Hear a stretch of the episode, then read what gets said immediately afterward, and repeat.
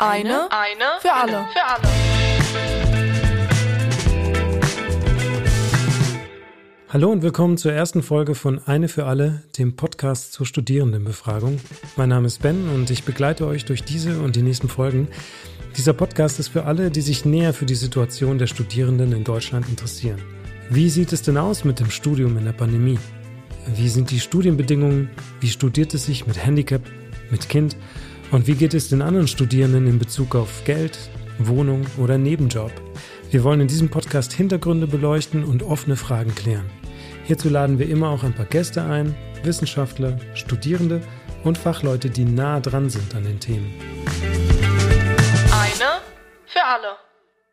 In dieser Folge wollen wir klären, was es mit der Befragung auf sich hat. Wir wollen Lust auf die Teilnahme machen und darüber reden, wie es sich in Pandemiezeiten studiert.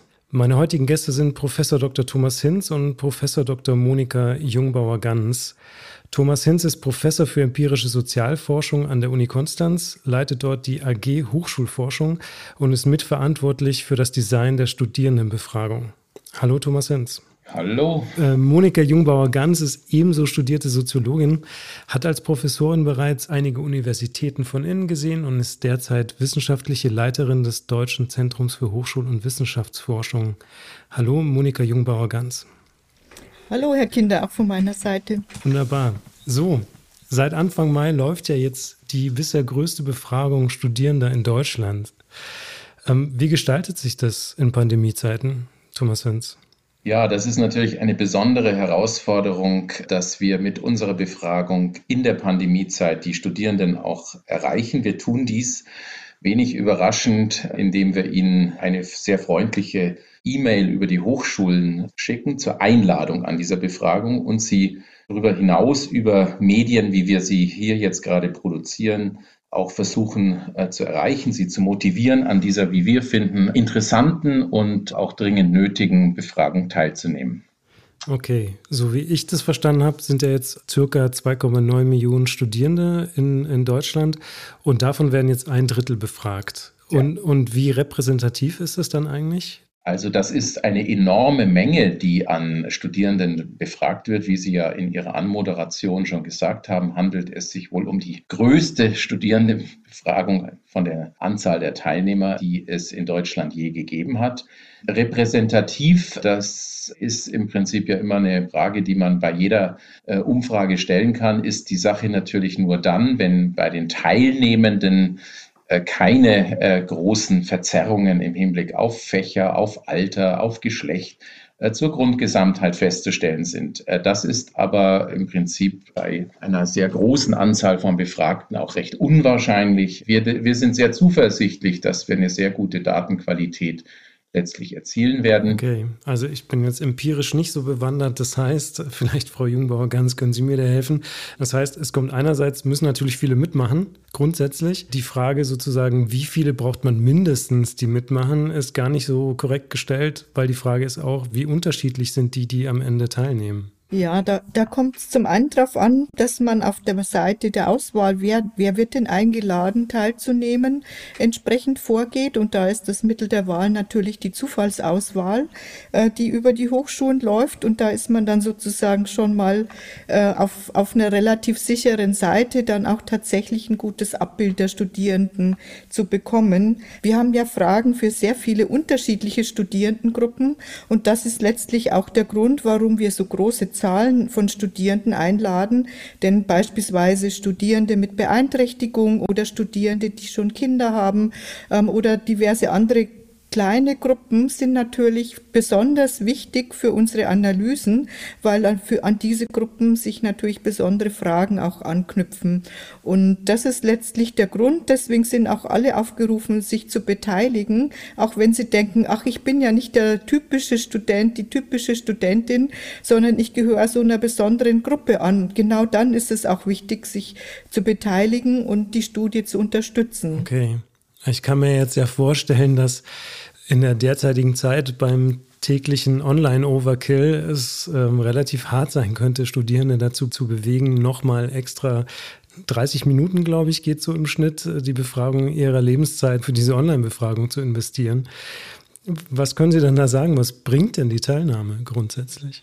Ja, die Teilnahme bringt natürlich insofern etwas, weil wir dazu Publikationen erstellen, die natürlich in erster Linie auch die Hochschul- und Wissenschaftspolitik informieren, aber auch verschiedene Organisationen, die in dem Bereich tätig sind. Das Deutsche Studentenwerk ist da zu nennen oder den Deutschen Akademischen Austauschdienst DAAD, die entsprechend ihre Maßnahmen anpassen auf die Bedürfnisse dieser Zielgruppe. Und wir haben auch einen sehr breiten Teil dabei, wo zu den Finanzen gefragt wird, zu den Einkünften und zu den nötigen Ausgaben. Und man kann sich schon gut vorstellen, dass solche Informationen wichtig sind, wenn jetzt beispielsweise die BAföG-Rahmenbedingungen geändert werden sollen und man da wichtige Informationen braucht, wie sieht es denn da eigentlich aus? Äh, und man sich dann eben anschauen kann, wie ist denn tatsächlich die Lage äh, und und wo müsste man denn politisch etwas nachsteuern. Das ist so der Weg, wie diese Ergebnisse genutzt werden. Okay. Ja,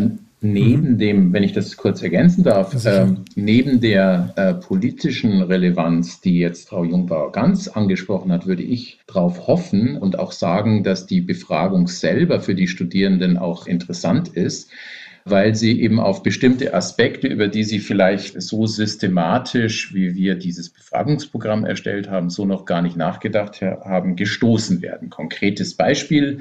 Äh, es geht eben dann auch um Aspekte, die was mit der Studienqualität am Studienstandort zu tun haben, die dann in einer sehr differenzierten Weise erfasst wird. Es geht aber auch um Fragen, wie sich Studierende generell als gesellschaftliche Gruppe auch erleben. Und ich denke, dass da Aspekte enthalten sind, die bei der Teilnahme, auch wenn es verhältnismäßig lange Zeit ist, die wir erbitten, dann doch auch äh, bestimmte Aha-Erlebnisse bei den Studierenden äh, produzieren kann.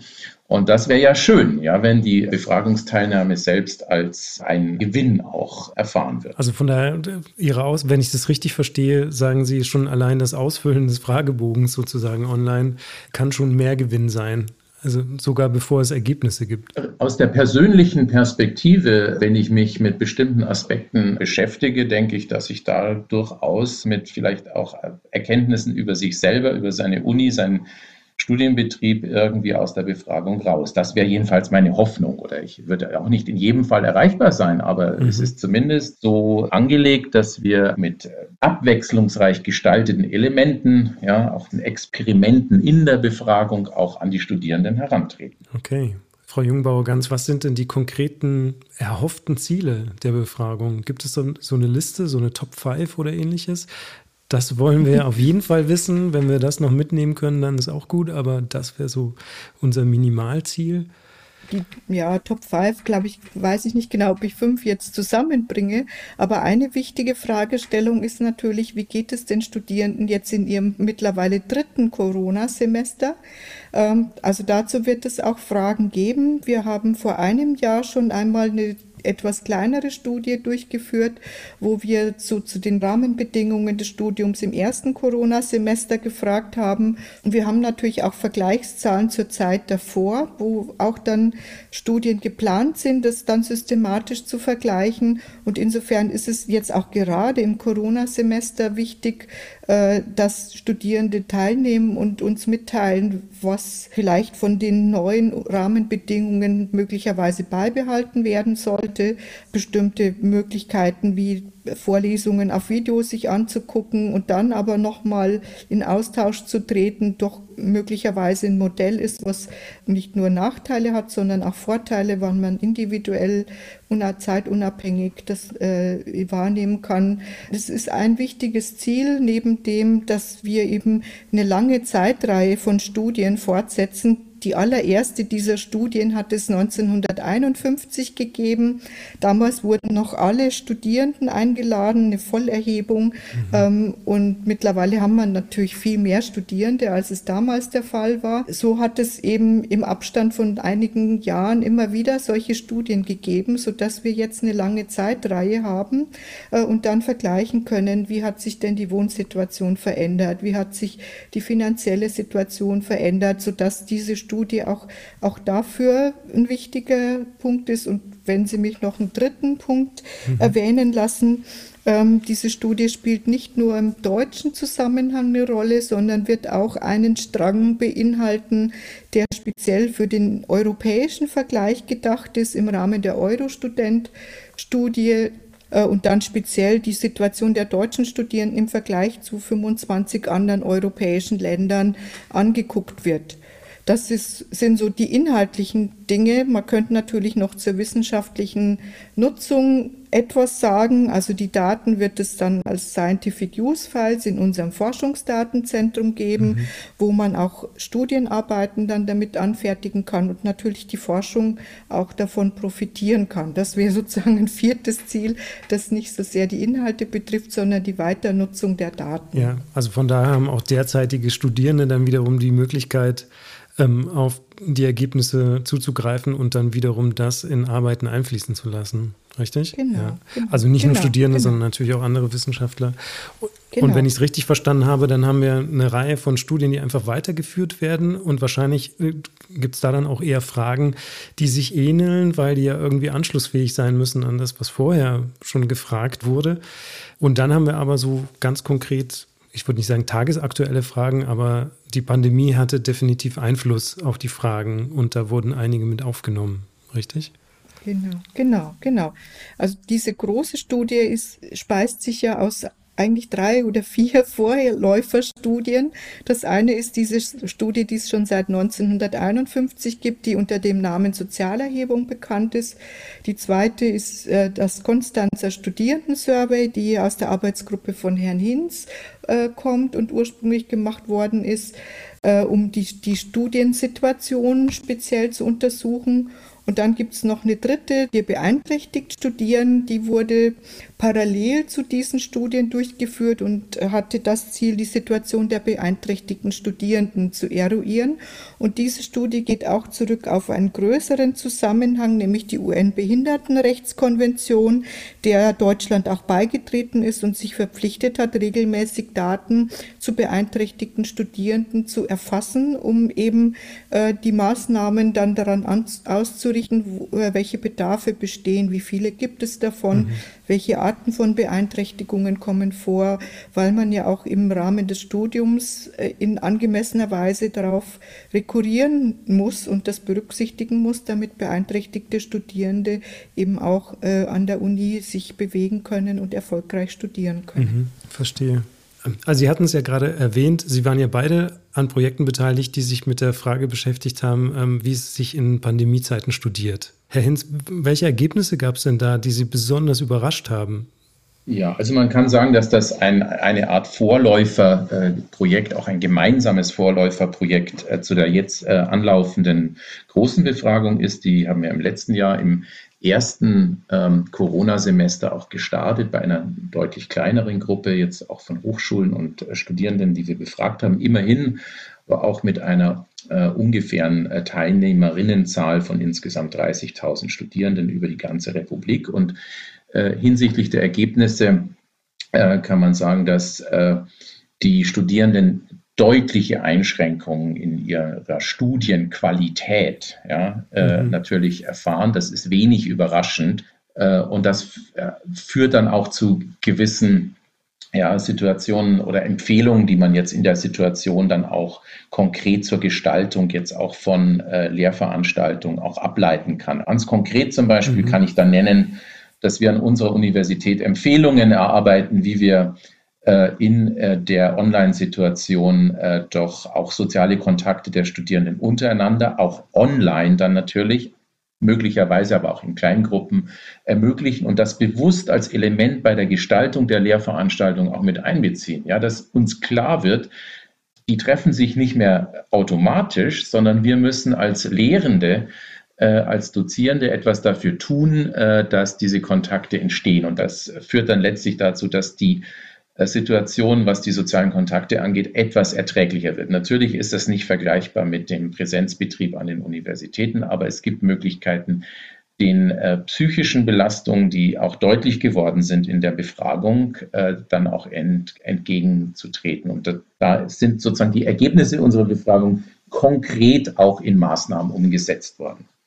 Okay, dann, so wie ich das verstehe, direkt an der Universität Konstanz Äh, aber nicht Richtig. darüber hinaus sozusagen. Äh, darüber hinaus äh, gibt es sicher auch vielfältige Überlegungen. Ich bin sicher, mhm. dass alle Universitäten äh, die Situation ähnlich kritisch beurteilen. Und äh, hier sind ja auch verschiedene äh, Veröffentlichungen, die große Aufmerksamkeit auch erlangt haben aus dieser ersten äh, Vorläuferbefragung zu unserem Projekt, dieser Corona-Sonderbefragung des letzten Jahres entstanden. Mhm. Thomas Hinz hat gerade gemeint, dass die Studienqualität gelitten hat. Jetzt gab es ja Ergebnisse aus dem letzten Jahr und ähm, jetzt sind wir mittlerweile im dritten Semester, ähm, das digital läuft. Hat sich da irgendwie was getan mit der Motivation, wo wir gerade sind im digitalen Raum? Also leidet die Teilnahme an äh, digitalen Vorlesungen oder digitalen Programmen? Es gibt sicher eine Gruppe von Studierenden, die äh, mit enormen Motivationsproblemen unter der Corona-Pandemie auch für sich zu kämpfen hat. Und das ist eine Gruppe, die sehr schwer zu erreichen ist. Die Studierenden, die ähm, sich an diesen äh, Online-Formaten äh, beteiligen, die dort mitmachen, tun dies inzwischen in einer äußerst professionellen äh, Weise. Äh, die Möglichkeiten äh, eben auch zu diesen Breakout-Rooms etc., die werden genutzt von vielen Dozierenden. Das heißt also, da passiert im Grunde schon etwas. Ich würde auch sagen, dass meine Veranstaltung, die ich jetzt in diesem Semester anbiete, hinsichtlich der tatsächlichen ja, Diskussionsqualität, äh, trotz aller mhm. Einschränkungen des Face-to-Face, Erlebnisses äh, inhaltlich äh, nicht abfallen. Äh, das ist in, inzwischen so, dass da die Motivation der Leute, die dabei sind, ja, äh, sehr hoch ist. Das Problem sind eben Leute, die äh, generell ähm, auch mit psychischen Problemen konfrontiert sind in der ganzen Pandemiesituation. Das ist ein vermutlich nicht kleiner Teil der Studierenden. Und da müssen sich Hochschulen auch im Prinzip überlegen, wie sie äh, sich äh, in der Pandemie äh, auf diese besonderen Schwierigkeiten auch einstellen. Also ich denke, der Umgang mit der Digitalität ist inzwischen ein Stück weit Alltag geworden und beeinflusst jetzt die ähm, unmittelbar Lehrqualität aus meiner Sicht nicht mehr so stark. Mhm. Frau Jungbauer-Ganz, gab es da auch äh, mhm. Ergebnisse bei Ihnen, was so die Motivation angeht, noch aus dem, aus dem letzten Jahr? Ja, ich, ich denke, dass man da eine gewisse Polarisierung auch zu verzeichnen hat. Also diejenigen, die ähm, stark motiviert sind, die wird man auch weiterhin halten können. Und das sind dann auch die, die sehr versiert dann mit diesen Möglichkeiten umgehen und sich einbringen. Und ich fürchte, dass diejenigen, die, die abgelenkt waren, nicht so motiviert waren, dass man die eigentlich relativ früh verloren hat und auch nicht so richtig ins Studium reinkriegt, wenn sie die jetzt im Wintersemester oder jetzt auch in dem laufenden Sommersemester mit ihrem Studium begonnen haben. Also das ist, denke ich, ein, ein, Problem, dass man da schon sehen wird, dass nicht alle gleich gut damit umgehen können. Und das sind eben diese Gruppen, die vielleicht nicht so ganz überzeugt sind, ob sie am richtigen Ort sind, die man mhm. vielleicht vor Ort dann doch noch motivieren könnte und äh, reinziehen könnte, ähm, dass man die, die nicht, nicht so gut zu fassen kriegt. Also ich würde davon ausgehen, äh, dass wir in Zukunft viel mehr Veranstaltungen als Open Educational Resources zur Verfügung stellen können. Also nicht nur dann von der eigenen Hochschule, sondern auch von anderen Hochschulen. Da wird es eine Diskussion dazu geben, was wie, wo, wann anerkannt werden kann von diesen Dingen. Man wird sich in Vorträge einklinken können, die von, keine Ahnung, aus England kommen oder den USA kommen. Ähm, also da wird es die Möglichkeiten geben, über Distanzen Dinge wahrzunehmen, ähm, wie wir sie jetzt auch im Zuge, im Lauf der Zeit ähm, als Angebote haben und wie, also wie sie die, das Studium auch bereichern können. Aber wie gesagt, die Frage, wie kriegt man die Leute über diese Schwelle drüber, mhm. dass sie dann das versiert und, und informiert wahrnehmen können, das ist, glaube ich, dann die Herausforderung, die man an der Stelle lösen muss. Mhm. Also wenn ich das richtig interpretiere, dann gibt es äh, Fragen in der Befragung, die sich mit dem Thema beschäftigen. Wie steht es mit der Abbruchquote? Zum Beispiel? Überlegt man ja. gerade abzubrechen oder hat man ja. vielleicht schon abgebrochen oder ähnliches? Wobei dann ja. wäre man nicht mehr an der Uni, aber so grundsätzlich. Aber gibt es auch so, so Fragen zu Studierende als scheues Reh, also zur Kameranutzung zum Beispiel äh, bei Online-Veranstaltungen? Wer macht die an? Wer lässt sie aus? Oder Absolut. ist sowas dann irrelevant im Zuge der Befragung? Äh, das sind sicher äh, Dinge, die in, in äh, das müssen Sie halt ähm, in Frageformulierungen packen, die allgemein auf viele unterschiedliche Situationen anwendbar sind. Und so konkret fragen wir das in der Befragung jetzt nicht, aber es wird schon möglich sein, eben die Schwächen und Unzufriedenheiten auch der Studierenden mit solchen Formaten auch zu beschreiben und festzumachen, ganz klar. Und insbesondere auch eben den möglicherweise unterschiedlichen Umgang ja, unterschiedlicher Studierendengruppen mit diesen, ähm, mit diesen Medien äh, in der Corona-Pandemie dann auch äh, zu identifizieren. Das wird möglich sein. Mhm, verstehe. Was würden Sie denn sagen, vielleicht Frau äh, Jungbauer ganz zuerst, was sind denn die drängendsten Probleme von Studierenden im Moment? Woran fehlt es denn derzeit am meisten? Ich denke, am meisten fehlt den Studierenden in der Tat der persönliche Kontakt, also sowohl zu den anderen Studierenden als auch zu den Lehrenden. Und die, der zweite Punkt, das war ein Thema, das uns letztes Jahr auch sehr beschäftigt hat, ist die Frage, wie können Studierende, die vielfach in Tätigkeiten sind, die äh, um ihr Studium zu finanzieren, die plötzlich weggebrochen sind. Also in Hannover haben wir die, Hannover, die Messe, da sind viele Studierende betätigt, wo sie einfach auf Zuruf konkrete Jobs übernehmen, wenn eine bestimmte Ausstellung ist. Ähm, das ist natürlich sofort weggebrochen oder auch in der Gastronomie Tätigkeiten. Ähm, das führte dann dazu, dass relativ viele dann äh, finanzielle Schwierigkeiten hatten. Also das sind, denke ich, Themen, also diese Themen, die am Anfang der Pandemie natürlich stark äh, beeinträchtigt haben, natürlich der Kontakt immer noch, ähm, während die äh, Erwerbsmöglichkeiten dann natürlich umgeswitcht worden sind oder es gab auch Unterstützung in einem gewissen Umfang. Ähm, also das hat sich ein Stück weit geändert, denke ich, aber ähm, also das sind, glaube ich, die zwei brennenden Probleme in dem Zusammenhang. Mhm. Man könnte noch ergänzen, dass ähm, eben Studienzeitverlängerungen äh, befürchtet werden bei doch einer erheblichen äh, Anzahl von äh, Studierenden. Das heißt also, man rechnet damit, dass aufgrund der Corona-Situation äh, das alles jetzt länger dauert. Und ähm, das ist auch verbunden mit einem weiteren äh, drängenden Problem. Das haben dann eher die Abschlussjahrgänge wie sich unter den Bedingungen, äh, die wir jetzt haben, eben der Übergang in den Arbeitsmarkt gestaltet. Das ist äh, natürlich studienfach- und branchenspezifisch sehr unterschiedlich, aber das äh, ist auch nicht im Prinzip so einfach zu handhaben, wie das vielleicht vorher ist. Weil ist immer ein Problem gewesen, ja, der Übergang in den Arbeitsmarkt, aber stellt sich in der Pandemiesituation natürlich nochmal komplexer dar. Das wären die zwei Ergänzungen, die ich hier machen kann. Ja, da sind ja auch viele ähm, Auslandssemester sind den Bach runtergegangen, aber natürlich auch Praktika, kann Richtig. ich mir vorstellen. Ja. Das wissen wir jetzt natürlich erst seit kurzem, dass es wahrscheinlich äh, zum Wintersemester wieder Präsenzvorlesungen äh, geben kann. Äh, Monika Jungbauer-Ganz, was war eigentlich der Grund, warum die Befragung jetzt noch auf dieses Halbjahr gelegt wurde und man nicht gesagt hat, hm, wir warten jetzt mal noch, vielleicht gibt es ja wieder Präsenzveranstaltungen im Herbst und dann können wir das am Campus machen und die Beteiligung wahrscheinlich noch nach oben schrauben. Ja, also ich denke, dass es schon auch wichtig ist, die Situation jetzt im, in diesem Semester nochmal zu erfassen.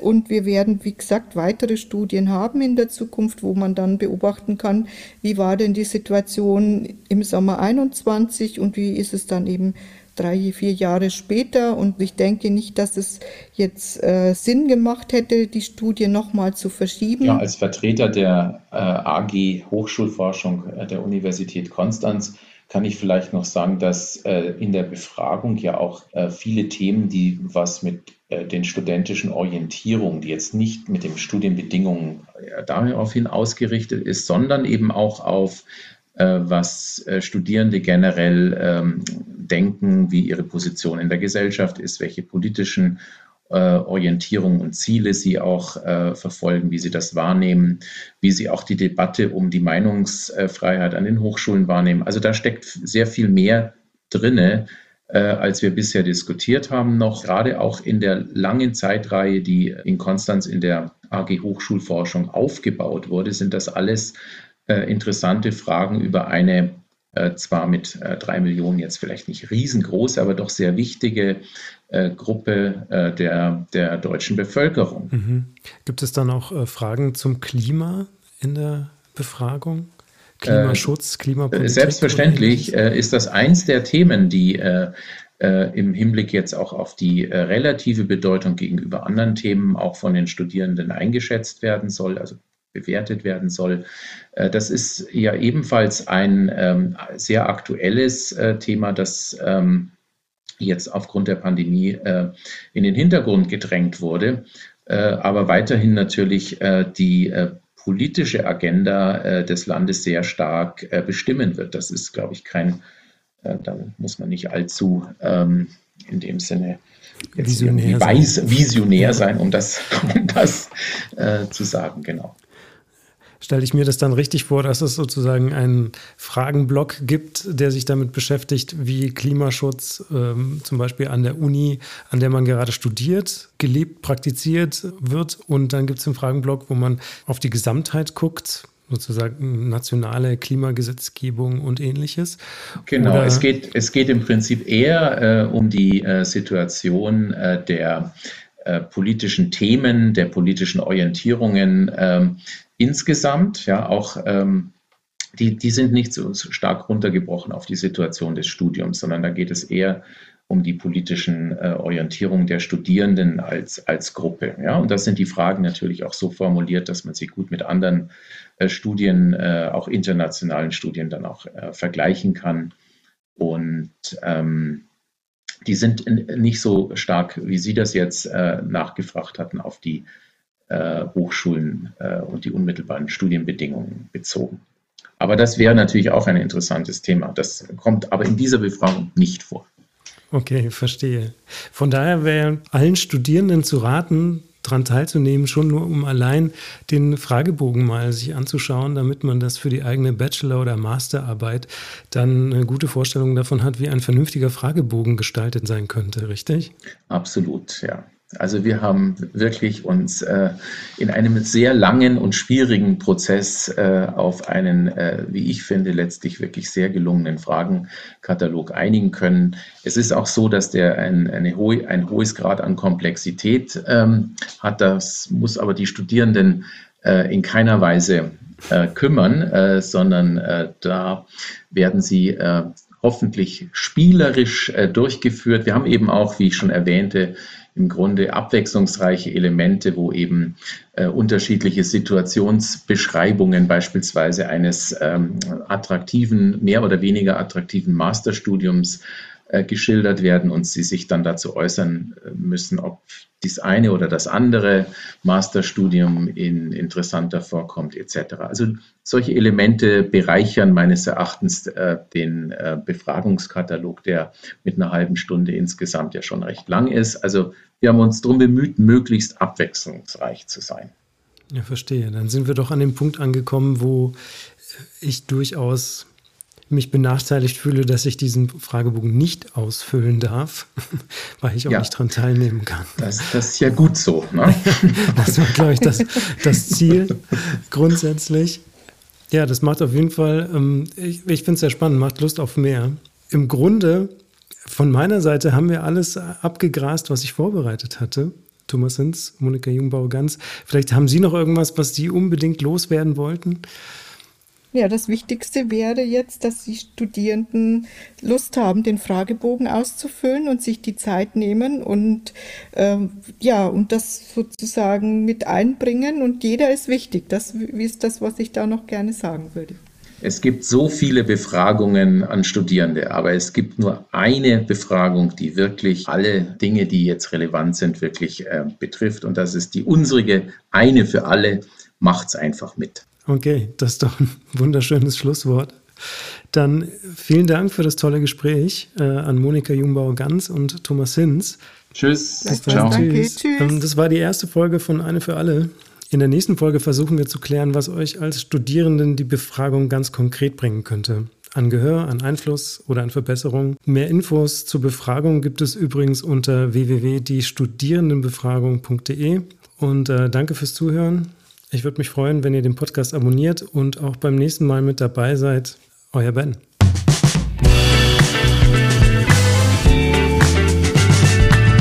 Eine für alle.